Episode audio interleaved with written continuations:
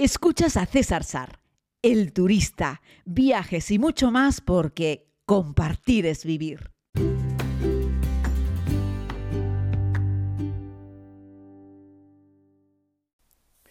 Saludos a todas y a todos, querida comunidad. Si no me escucháis tan claro y tan bien como siempre, es porque, ya les contaré la anécdota, por segunda vez en mi vida me han retrasado, que no he perdido la maleta, y mirad que tomo vuelos, pero esta anécdota os la contaré mañana, si os parece, cuando, cuando tenga mis cosas. Y entre mis cosas estaba el trípode, el dron y el micrófono bueno con el que grabo normalmente. Pero no vamos a dejar que eso nos impida recorrer juntos otra de las siete nuevas maravillas del mundo. Escuchen, escuchen. Hola amigos, sí, esto es Roma y lo que está detrás de mí es el Coliseo. Pero lo más espectacular es que todo lo que hay ahí es una fila enorme de personas para entrar.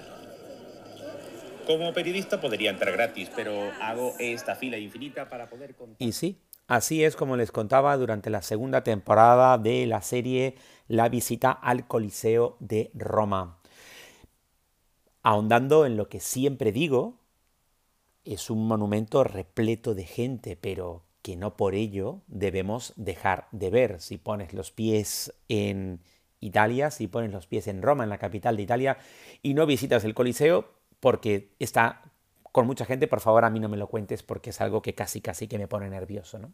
Merece muchísimo la pena ver el Coliseo, es uno de los monumentos más famosos del mundo, conocido por su espectacular arquitectura, luego les hablaré un poco de eso, por su rica historia, conocido también como el anfiteatro de Flavio, fue construido allá por el año 70-80 después de Cristo y es considerado uno de los mayores ejemplos de la arquitectura romana.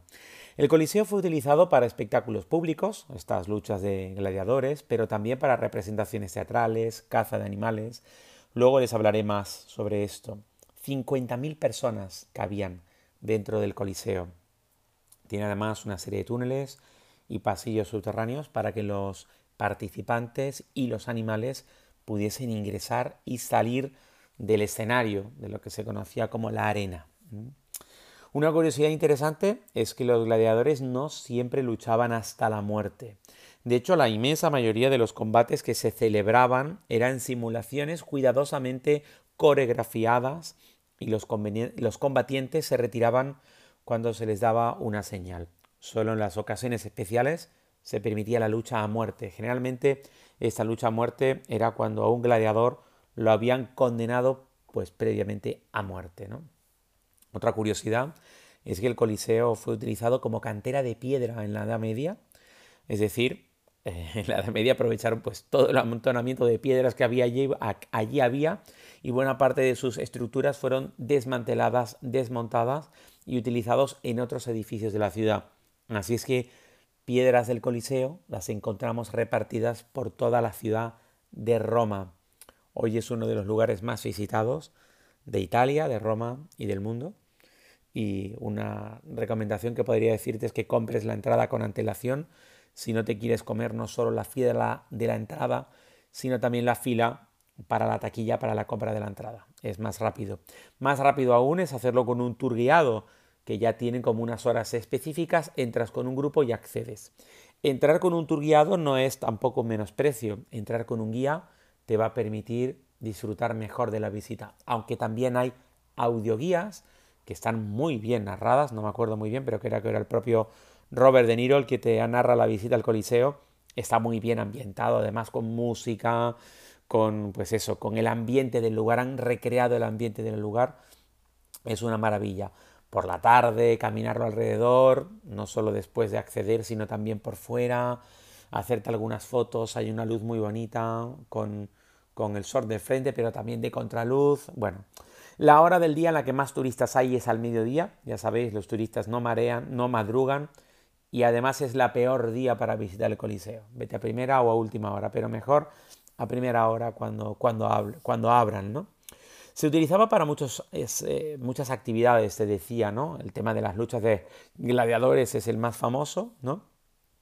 Pero también se hacían eh, naumaquias, que son competiciones en el cual la arena del Coliseo se llenaba de agua y se recreaban batallas navales. Ahí los combatientes utilizaban barcos pequeños de madera para, para luchar y terminaban generalmente con la destrucción de estos barcos en la propia arena, que ya te digo que había sido llenada de, llenada de agua. También se utilizaba simplemente para cazar, pues se soltaban un montón de animales salvajes en el interior, en la arena, y eran cazados, pues se soltaban algunas veces por gladiadores y otras veces se, lanzaban leones, tigres, elefantes, hipopótamos, otros animales exóticos y se les daba caza allí en el interior. Bueno, ya te diría que pobres animales no tenían muchas oportunidades, pero así se hacía. También se realizaban espectáculos teatrales dentro del Coliseo de, del Coliseo de Roma, ¿no? Incluían muchas veces efectos especiales, los actores famosos de la época iban allí, pues, eh, a, pues a cantar, a representar, eh, y también se utilizaba el Coliseo pues para darle bombo a, a, fin, a los políticos de la zona, ¿no? Se hacían declaraciones políticas, se hacían mítines, se hacían desfiles militares, se hacían procesiones y pues iban los políticos del, de turno a sacar pecho en esos grandes encuentros, ¿no?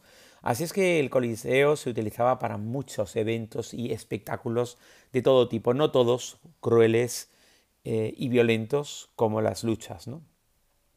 Hoy en día ya te digo, ¿no? Eh, el tour guiado yo te diría que es lo mejor. El Coliseo está abierto todo el año, menos el 25 de diciembre y el 1, y el 1 de enero. Y prepárate para caminar, porque tiene varias alturas. No es una visita fácil para personas con movilidad reducida. Hay rampas, cierto, pero también hay muchas escaleras.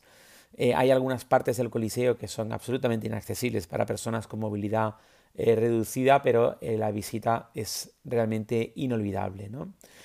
Para que nos hagamos una idea, son 189 metros de largo, 156 metros de ancho, 48 metros de alto. Es enorme, ¿no? construida en piedra, con, una, como una especie de amasijo de, cemento. está hecho de piedra caliza, algunas partes de mármol y el interior pues tiene fundamentalmente ladrillo y algo parecido al mortero. 100.000 metros cúbicos de piedra para, la construcción, cuatro pisos de altura. Los tres primeros están decorados con arcadas, columnas y, el piso cuarto es el más sencillo y se utiliza principalmente para la instalación de, velas que daban sombra en los días de espectáculo. Como les decía al principio, tiene túneles, tiene pasillos subterráneos, tiene bastante, se puede hacer una visita por algunos de esos pasillos que son muy muy interesantes. Los romanos tenían, eran muy avanzados en la arquitectura y tenían unas rampas para poder acceder a ella. Más de, bueno, prácticamente, bueno, prácticamente no, está a punto de cumplir 2000 años de historia el Coliseo de Roma y todavía hoy se mantiene en pie después de haber sufrido tanto a lo largo de los años, ha sido expoliado, ya te digo que ha sido utilizado como cantera, parte de ellos ha sido reconstruido. La visita es espectacular, el emplazamiento en el que está es magnífico, tanto por dentro como por fuera. Por fuera ya te digo que en los momentos en los que hay grandes, grandes aglomeraciones, por favor ten cuidado. Hay muchos amigos de lo ajeno. Lo mires por donde lo mires, el Coliseo de Roma no deja indiferente a nadie. Es una de las siete nuevas maravillas del mundo. Esta es una de las siete nuevas maravillas que ya te digo, no está en duda, mm, como algunas otras, que podría yo que sé, alguna de las siete podría ser la octava o la novena. El Coliseo merecía, sin duda, estar entre las siete nuevas maravillas del mundo, aunque ya vemos que tiene dos mil años de historia y esa visita en el interior es uno de los imprescindibles para todo amante de los viajes. Merece la pena incluso tomar un avión e ir a Roma solamente por esto. Pero Roma es una de las dos, tres ciudades más importantes del mundo y tiene mucho que ver, muchísimo que ver. Da igual cuántas visitas hayas hecho, yo siempre que visito Roma me doy un salto para ver el Coliseo. Es cierto que ya no siempre entro porque lo he visto varias veces por dentro y es una de las historias, bueno, fue muy entretenido grabarle en la segunda temporada porque les hablé un poco de las penurias para entrar si no has comprado una entrada con antelación y yo les decía que siendo periodista puedo entrar sin colas, con un acceso especial, pero quise hacer la cola habitual que hacemos los turistas para poder contároslo. La cola me llevó más de dos horas, porque fui además en un verano, aunque el año pasado, no me acuerdo muy bien si allá por el mes de octubre o noviembre del año pasado, no sé, entre septiembre y noviembre del año pasado tuve la oportunidad de ir también unos días a Roma y bueno, fue un viaje tranquilo que, disfruté mucho porque fue un viaje como slow, tranquilo, un viaje bastante íntimo y bueno, si es la primera vez que vas a Roma, intenta dividir tus visitas, es imposible conocer Roma en una semana, pero el Coliseo tiene que estar siempre en tu agenda. Muchas gracias, querida comunidad. Sabéis que en Instagram ya somos 10.000. Si no me sigues en Instagram, y sé que no me sigues porque el número de oyentes que tiene este podcast supera el número de personas que compartimos Instagram. Esa es una de las cifras que me tiene un poco loco. Tengo que reconocerlo. Vente a Instagram conmigo. Sar WordPress, César Sar en Instagram. Estoy compartiendo muchos contenidos. Próximamente en mi canal de YouTube, donde también te puedes suscribir voy a compartir un vídeo sobre este último viaje a Estambul y también debo, por supuesto, el viaje a La Rioja. Se me acumula el trabajo, pero prometo ir sacándolo y entregando contenido. A ver si soy capaz de sacar un vídeo a la semana en el canal de YouTube. Un abrazo enorme y volvemos la próxima semana. Bueno, mañana con más podcast, pero la próxima semana volvemos con otra de las siete nuevas maravillas del mundo.